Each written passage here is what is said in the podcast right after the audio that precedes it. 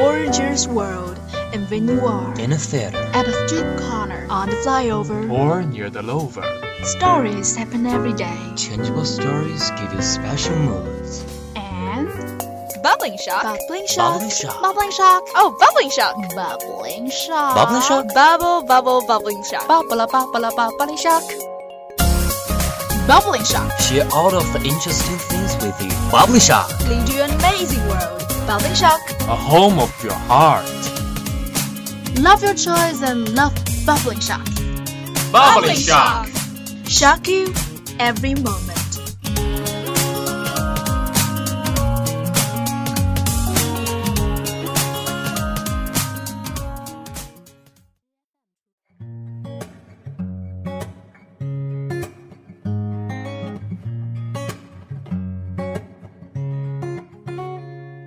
Hello guys, welcome to Bubbling Shock from Xiangsi Lake Radio Station. This is Katherine. Great to see you again. 79.0 FM. Your radio, you listen, you like it. This is Sasha. So, how was your the March the 3rd festival? Have you been traveling or just hang out with someone? Not really. You know, I'm an English major. I had my TM4 to prepare. That was a so cool holiday for me. How about your holiday? Well, potato, potato. But I did notice that there were a great number of tour guides in my friend's store. I'm so jealous. I exactly know how you feel. You know what? Last year I was the one who went out and have a big trip. So was I. By the way, do you know a little about this the March the 3rd festival? Yeah, of course I know.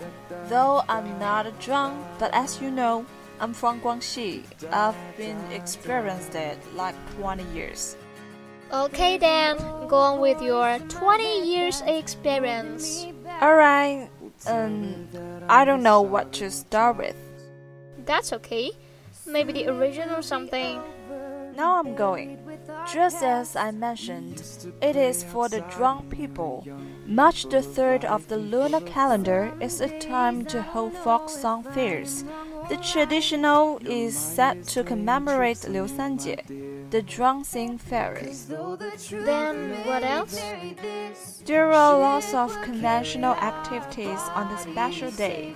Bamboo dance, bullfight, scramble fireworks, crack fight, embroider ball, and so on. Wait a second. What is embroidered ball? How do I put this? It's kind of a colorful ball made of raw silk, and its colors are red, yellow, green, and blue. Wow, that's pretty. Then how do I play? Well, there's a lot to say. For example, throw an embroidered ball to choose a husband, or is a keepsake to present the love and emotional attachments among family members, or to give friends as a gift symbolize the love.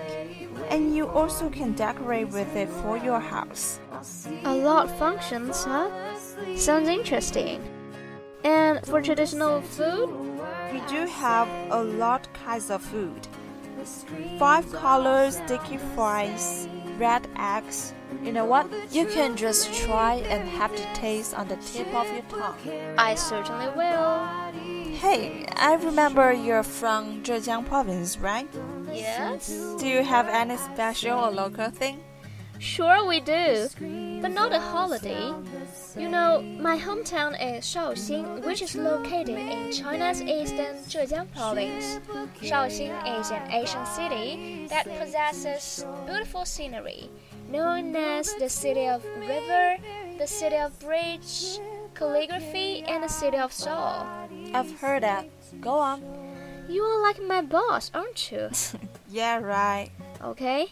The city's network of rivers and bridges gave Shaoxing another name, the Oriental Venice. Experience this one of a kind Chinese town by taking a boat trip along the winding canals and rivers. That's fascinating. Maybe next time I'll take a shot. Hope you can enjoy. Now we take a break by listening a pleasant song. Hello from Adele.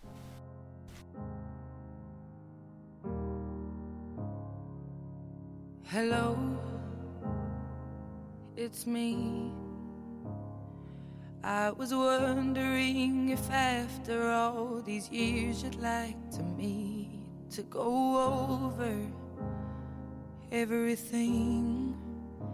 They say the time's supposed to heal ya, but I ain't done much healing. Hello, can you hear me? I'm in California dreaming about who we used to be when we were younger and free. I've forgotten how it felt before the world fell at our feet. There's such a difference between us and a million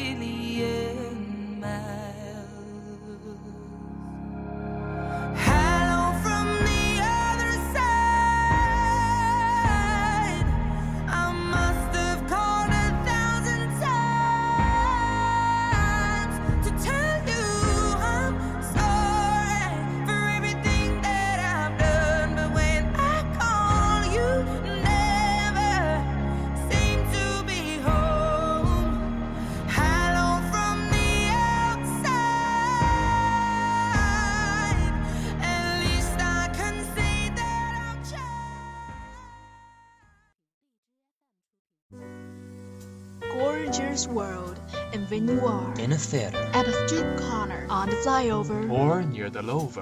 stories happen every day. Changeable stories give you special moods.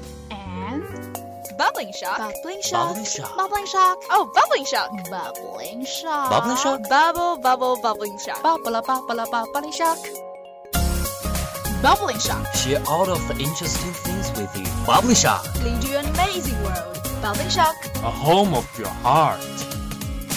Love your choice and love bubbling shock. Bubbling shock. Shock you every moment.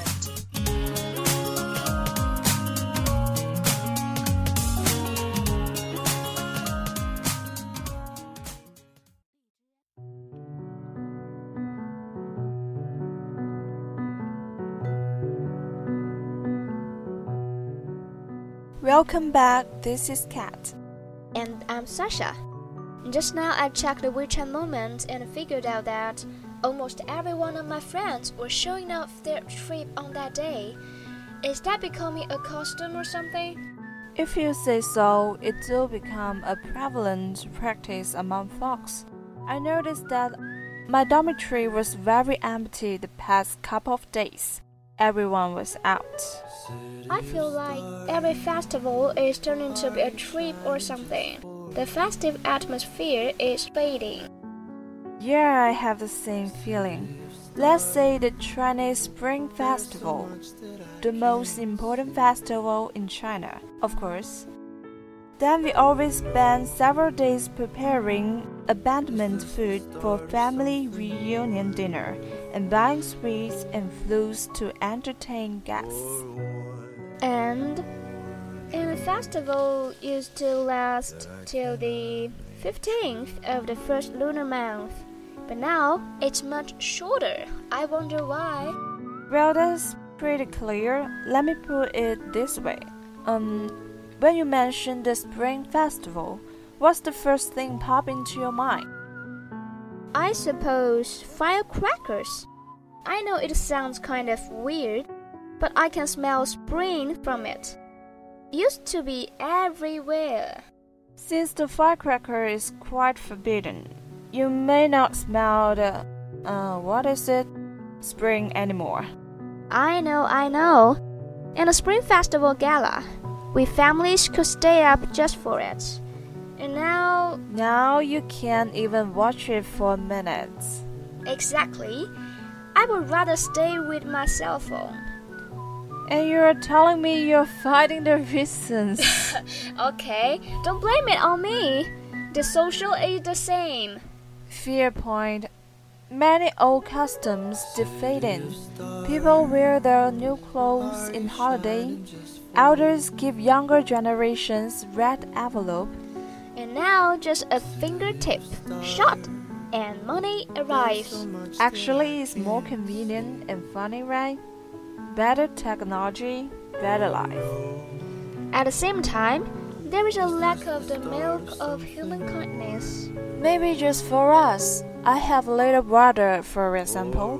He accepted very well, whether the family trip or union dinner.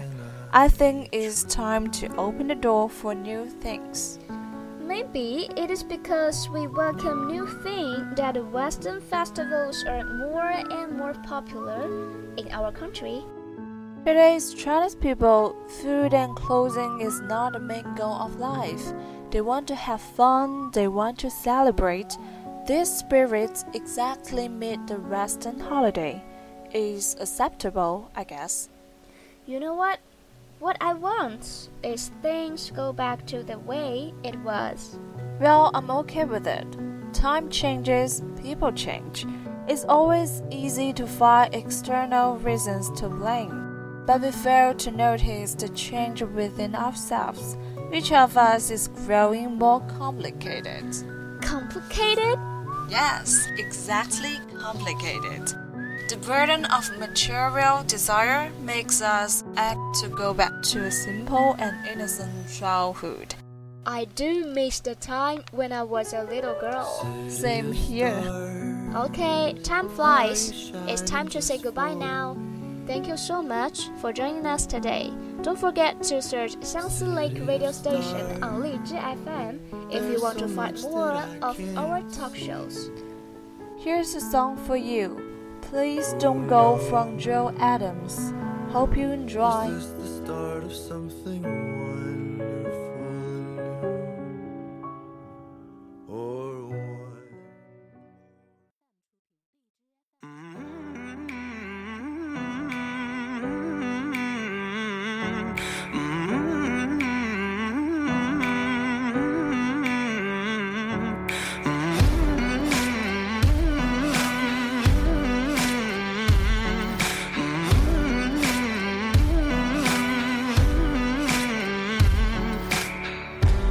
Nobody ever knows, nobody ever sees. I left my soul back then. Oh, I'm too weak. Most nights I pray for you to come home. Praying to the Lord, praying for my soul. Now, please don't go. Most nights I hardly sleep when I'm alone. Now please don't go. Oh no, I think of you whenever I'm alone. So please don't go.